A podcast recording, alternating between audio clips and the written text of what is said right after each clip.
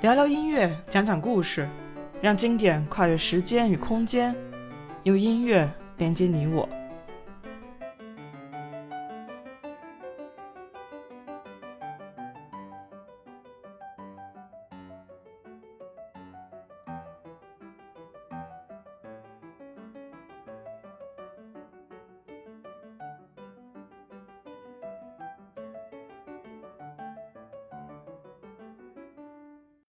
大家好，欢迎收听艺农音乐电台，我是王艺农，一名在德国的古典音乐从业者。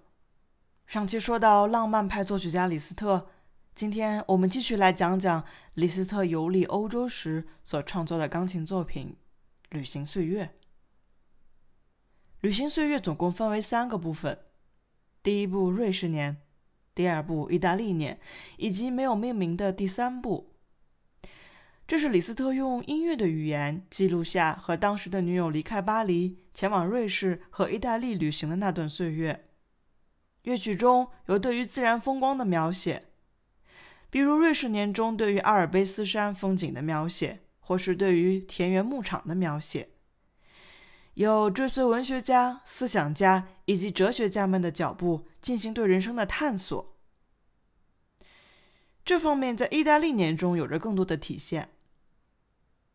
李斯特在巴黎成名之后，选择离开法国，来到阿尔卑斯山脚下的瑞士，在欣赏美好的自然风光同时，也思索着人生的意义。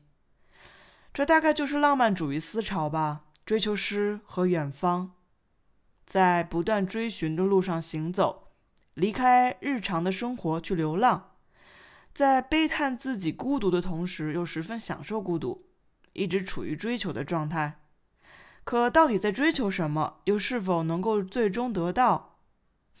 带着这些问题，文人雅士们总能在这种充满矛盾的精神世界里自得其乐。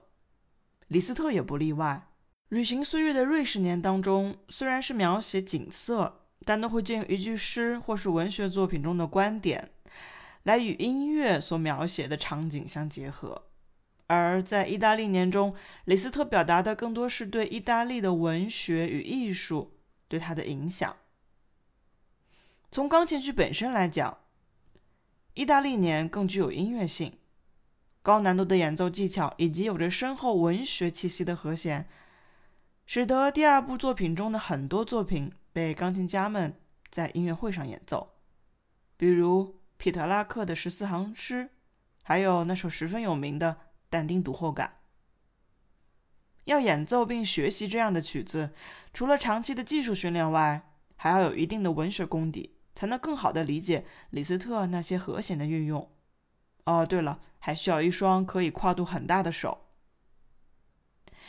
想要学习或者了解整套完整曲目的话，可以搜索视频布兰德尔解说并演奏的《旅行岁月》，可以说是非常高水准的教学视频了。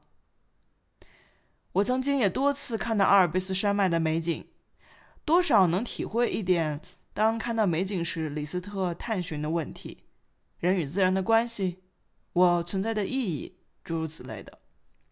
但更多的还是感叹大自然的神奇，看看风景，吃吃奶酪，还是体会一下俗人的快乐吧。节目末尾播放《旅行岁月》瑞士年中的奥伯曼山谷。由智利钢琴家克劳迪奥·阿劳演奏，在看风景中思索人生。疫情下无法走动的我们，也只能通过音乐来感受了。好了，今天的节目就到这儿，下期见。